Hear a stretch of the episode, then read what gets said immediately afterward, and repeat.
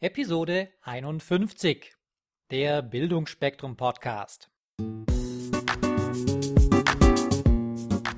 Willst du dich und dein Unternehmen weiterentwickeln?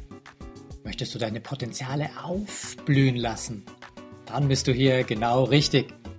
Hier bekommst du Anregungen für eine stabile Lebensfreude und Erfolg in allen Rollen deines Lebens.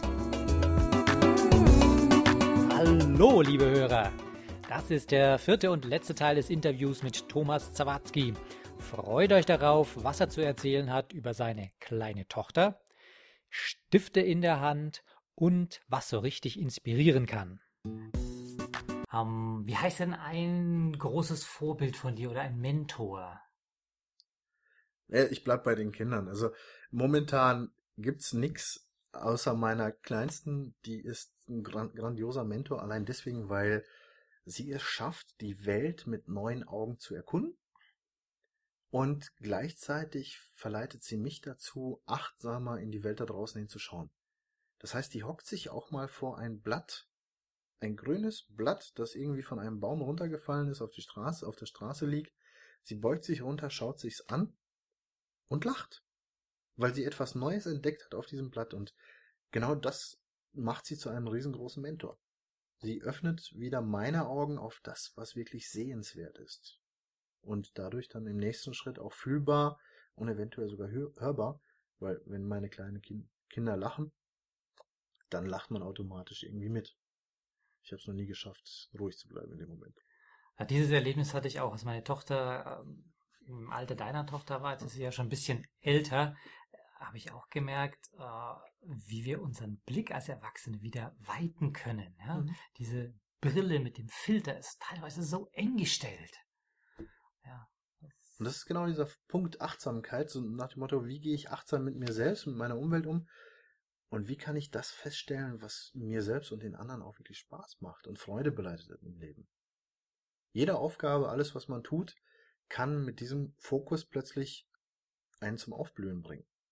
Auch mal und das, das habe ich jetzt tatsächlich von meiner Tochter gelernt, auch mal dieser langweilige Gang von Küche zur Mülltonne kann plötzlich ein Erlebnisparcours werden.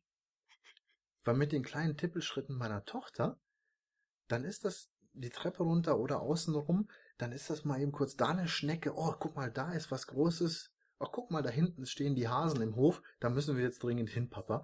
Dann ist das nicht kein gerader Weg, so hier, zack, plötzlich bin ich schon an der Mülltonne, Müll eingeworfen, weg, wieder zurück an die Arbeit, sondern dann entdeckt man plötzlich ganz, ganz neue Spiel- und Erlebnispunkte.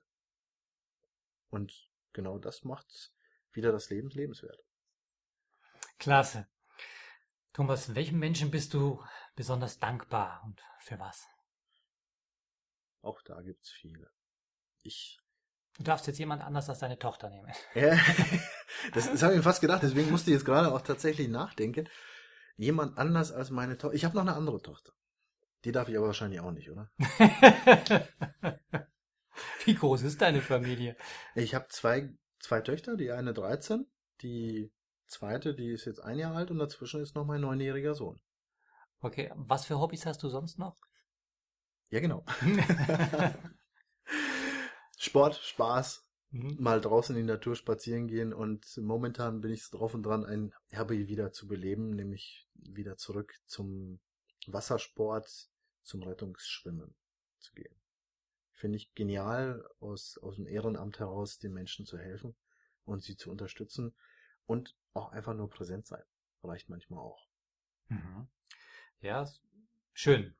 So was zu tun, das hat ja mit äh, Geben zu tun. Genau. Ich bin aber penetrant. Ja. Es ging auch um diese Dankbarkeit. Das, da gibt es tatsächlich einen Menschen und das war einer meiner Mentoren an der Uni, als ich schon angefangen hatte, so parallel äh, mitzuarbeiten als äh, Werkstudent, beziehungsweise da heißt es ja immer dann äh, wissenschaftliche Hilfskraft im Verwaltungsdeutsch. Und der hat mich von Anfang an immer wieder gefördert. Der hat immer wieder dafür gesorgt, dass ich mal ein Buch, wenn ich es brauchte, irgendwie gekriegt habe, von ihm ausgeliehen oder von irgendeinem Kollegen organisiert. Der hat mich mit Texten versorgt. Der hat mich auch äh, mir auch angeboten, dass ich bei einigen Publikationen mitwirken kann. Und damit hat er sehr, sehr viele Räume in meinem Leben geöffnet. Also das äh, Karl Lennartz war es, er ist kürzlich verstorben. Und ich fand, er hat mir sehr, sehr viele Möglichkeiten geschaffen, dass ich jetzt wenige davon in der Sportwissenschaft mehr wahrnehmen kann, ist äh, sekundär. Er hat damals dafür gesorgt, dass ich meinen Fokus auf das lenken konnte, was mir wichtig war. Und im Sinne von, ja, im Sinne von, schau auf das, was dir wichtig ist, hat der mir damals, hat der damals erkannt, ach, dem Jungen ist Sportwissenschaft, Sportgeschichte wichtig, dann entwickeln wir den mal dahin. Was hast du denn für die Zukunft für ein schönes Ziel oder vielleicht hast du sogar eine richtig große Vision noch? Für mich selbst oder für andere? Nein, für, für dich, für dein, für dein Leben, für dein Schaffen, für dein Tun. Ich möchte möglichst viele Menschen inspirieren und vielleicht diese Glühbirnen äh, schaffen, damit die aufgehen und so, so ein paar Leuten wirklich gut helfen. Das ist so mein persönlicher Anspruch an mich.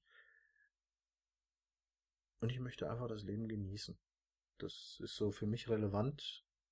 Ich möchte kein Unternehmen haben, so nach dem Motto 100 Mitarbeiter oder 1000 Mitarbeiter oder 100.000 Mitarbeiter, sondern ich möchte es schaffen, dass ich mein Leben genieße, dass die Leute, die mit mir mein Leben teilen oder in Teilen meines Lebens mit verwoben sind, dass die auch ihre Leben leben können und wir alle glücklich auskommen. Das ist, das ist eine ganz kleine Kleinigkeit.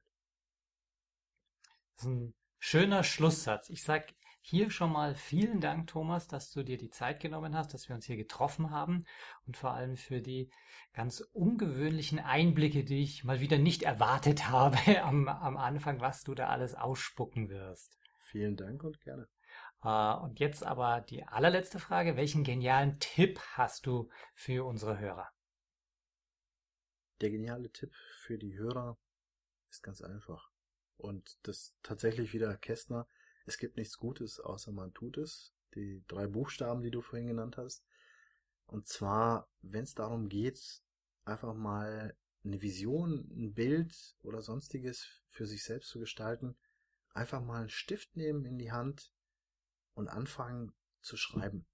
Zu schreiben oder zu malen und irgendwas wird die Hand produzieren, was zum Schluss sogar vielleicht das eigene Lebensmotto, das Mantra oder der Plan zum nächsten Erfolg, Businesserfolg, Lebenserfolg, Kindheitstraum werden kann.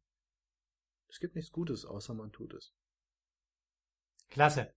Thomas, ich sag danke und ich freue mich, wenn wir uns irgendwo, ja, spätestens in deinem Kurs wiedersehen. Ich freue mich drauf. Falls euch diese Show gefallen hat, würde ich mich über eine positive Bewertung bei iTunes sehr freuen. Je mehr Leute diesen Podcast hören, desto mehr Menschen können ihr Potenzial positiv entwickeln. Und das ist doch gut so, oder? Wenn du noch mehr Folgen hören möchtest, dann klicke den Abonnieren-Button auf bildungforme.com oder auf iTunes. So, das war der Bildungsspektrum Podcast von und mit Wolfgang Hertlicker. Bilde dich selbst und dann wirke auf andere durch das, was du bist. Friedrich?